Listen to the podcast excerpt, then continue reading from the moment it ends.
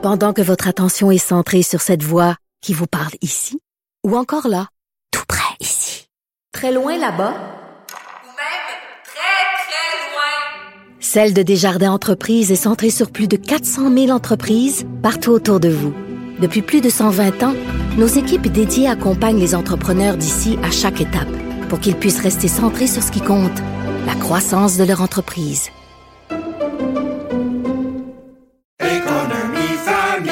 Ici Ricardo. Et Émilie, marchand d'IGA. On a envie de vous inspirer à bien manger. À moins de 5 la portion. Suffit de repérer les produits valeurs sûres et de les cuisiner avec une de nos recettes. Les valeurs sûres, c'est bien pensé, hein? Bien sûr! Détails sur IGA.net. Vous vous demandez si les plantes ressentent de la douleur?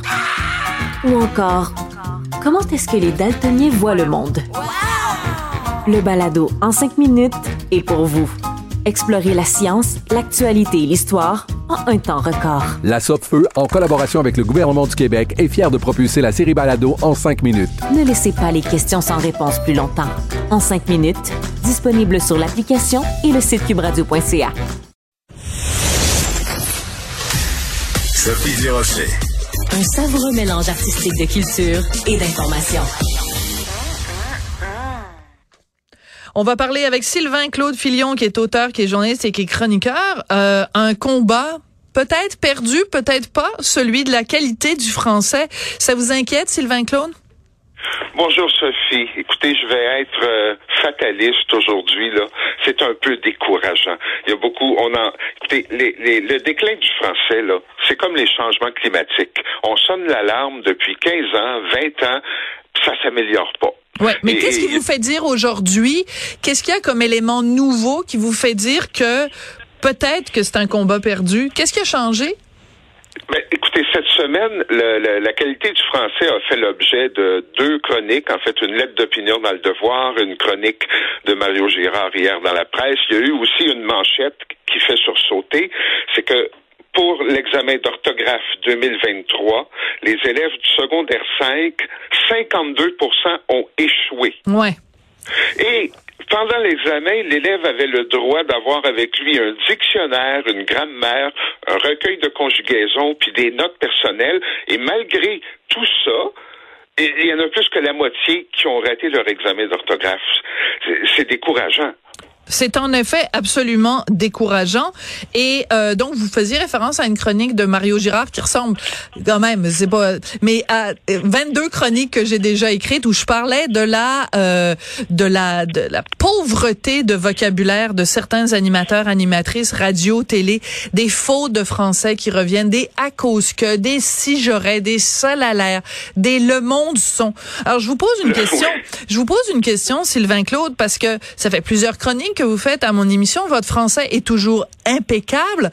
Comment se fait-il, comment se fait-il qu'on accepte aujourd'hui dans les médias au Québec euh, que des animateurs, des animatrices, des journalistes, des chroniqueurs aient une telle pauvreté d'expression, chose qui n'aurait jamais été acceptée il y a 15 ans ou il y a 20 ans? Mon observation va être empirique parce qu'évidemment, j'ai pas, il n'y a pas d'études là qu'on peut consulter. Moi, ce que je vois, c'est que des vétérans comme Charles Tisser, par exemple, c'est un régal à l'entendre parler. Je, je pense que premièrement, on veut de la main d'œuvre qui coûte moins cher, donc des gens qui sont plus qui sont arrivés plus récemment sur le marché du travail. Et comme on sait que, parce qu'il n'y a pas juste les élèves là qui, qui maîtrisent plus leur français, c'est les, profs, aussi. C'est vrai. Parce que les profs, euh, écoutez, euh, j'ai été voir les taux de réussite pour l'examen de français pour les futurs profs. Ben, à l'Université du Québec à Rimouski, il y en a 21% qui n'ont pas réussi à leur première passation. Mm. Alors, si on a des profs qui savent pas écrire, ils peuvent pas transmettre. Euh, évidemment, je connais pas les programmes scolaires au primaire, là. Mais moi, quand j'étais petit, on apprenait, par exemple, il y avait des beaux petits dessins. On, on apprenait des règles comme le M devant BP. Ça m'est resté toute ma vie. Quand j'écris un mot avec un B ou un P, je sais que ça prend un M. Mais avec toutes les réformes de, de, de l'enseignement où on a mis au cœur le ressenti de l'élève au lieu de écoutez, les tables de multiplication qu'on apprenait par cœur, ça a marché parce que les, les gens de 50 ans et plus, ils savent compter dans leur tête. Ouais. Mais, mais euh, puis on- vous parlez des médias, c'est que euh, il y a un relâchement aussi. euh, vous avez dû constater vous aussi que la radio de ici première et ici euh, musique sont de ont de, de plus en plus des bons résultats dans les sondages euh, numériques, mais on les écoute puis on a l'impression d'écouter c'est quoi FM là. Ouais, Euh, mais vous savez on- quoi? Le moins, le moins je l'écoute, le mieux je me porte parce que moi, me faire euh, biberonner euh, au wokisme et euh, régulièrement sur les ondes de Radio-Canada, on traite mon mari ou moi euh, d'imbéciles, de gens Ouais. ridicules, d'islamophobes. Alors, pour ma santé mentale, je préfère m'abstenir, mais, mais je vous fais entièrement confiance. En effet, si, euh, si vous l'écoutez, vous êtes mieux à même d'en parler. Ben, j'écoute moins moi aussi parce que je suis tanné d'entendre un animateur qui va dire mais au Canada euh, euh, euh, on laisse passer euh, écoutez Radio Canada là jusqu'à mettons 10 ans 15 ans c'était la référence comme gardienne de la langue là. Ouais. il y avait une tradition d'excellence on a grandi avec ça vous et moi.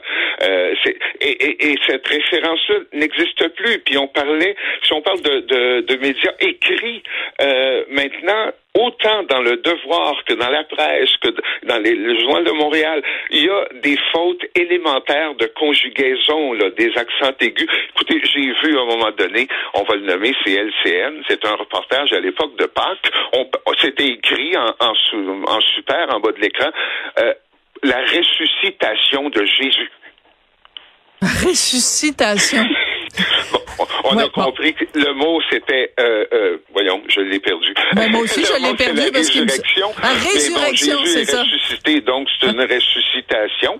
Ouais. Et, et, et puis c'est devenu. Mais je pense que ressuscitation existe, mais je pense que c'est quand quelqu'un euh, est, euh, est euh, cliniquement mort et qui, et qui revient à la vie, là peut-être quelque chose. En tout cas, bon, bref, peu importe. Mais vous savez, des erreurs, des fautes et des coquilles, il y en a partout. C'est quand même assez régulièrement distribué.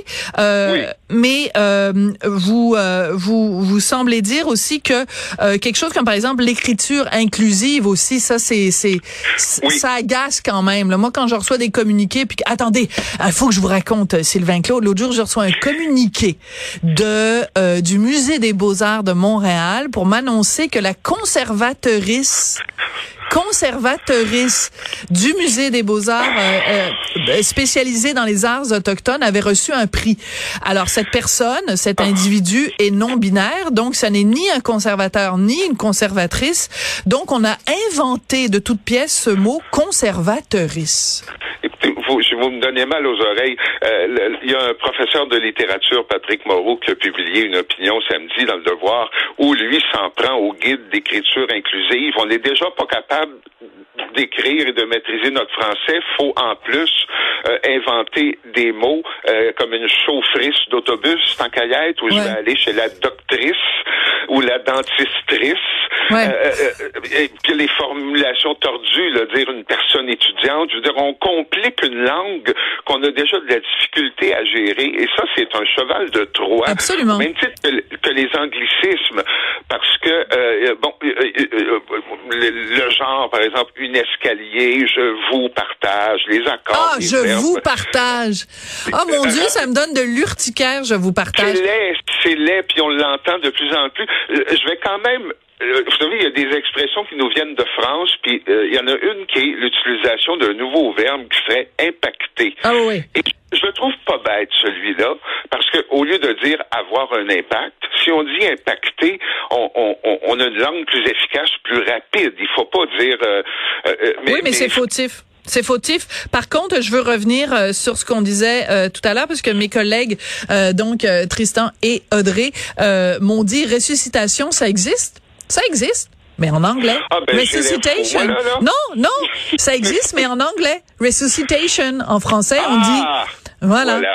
Et c'est Ben, pour. c'est ça l'autre cheval de Troie de la langue, c'est Ouais, les ouais. anglicismes, comme dire euh, le terme que je déteste le plus au monde, c'est quand j'entends c'est nice ou quand les gens disent est-ce que tu es down pour aller prendre un verre?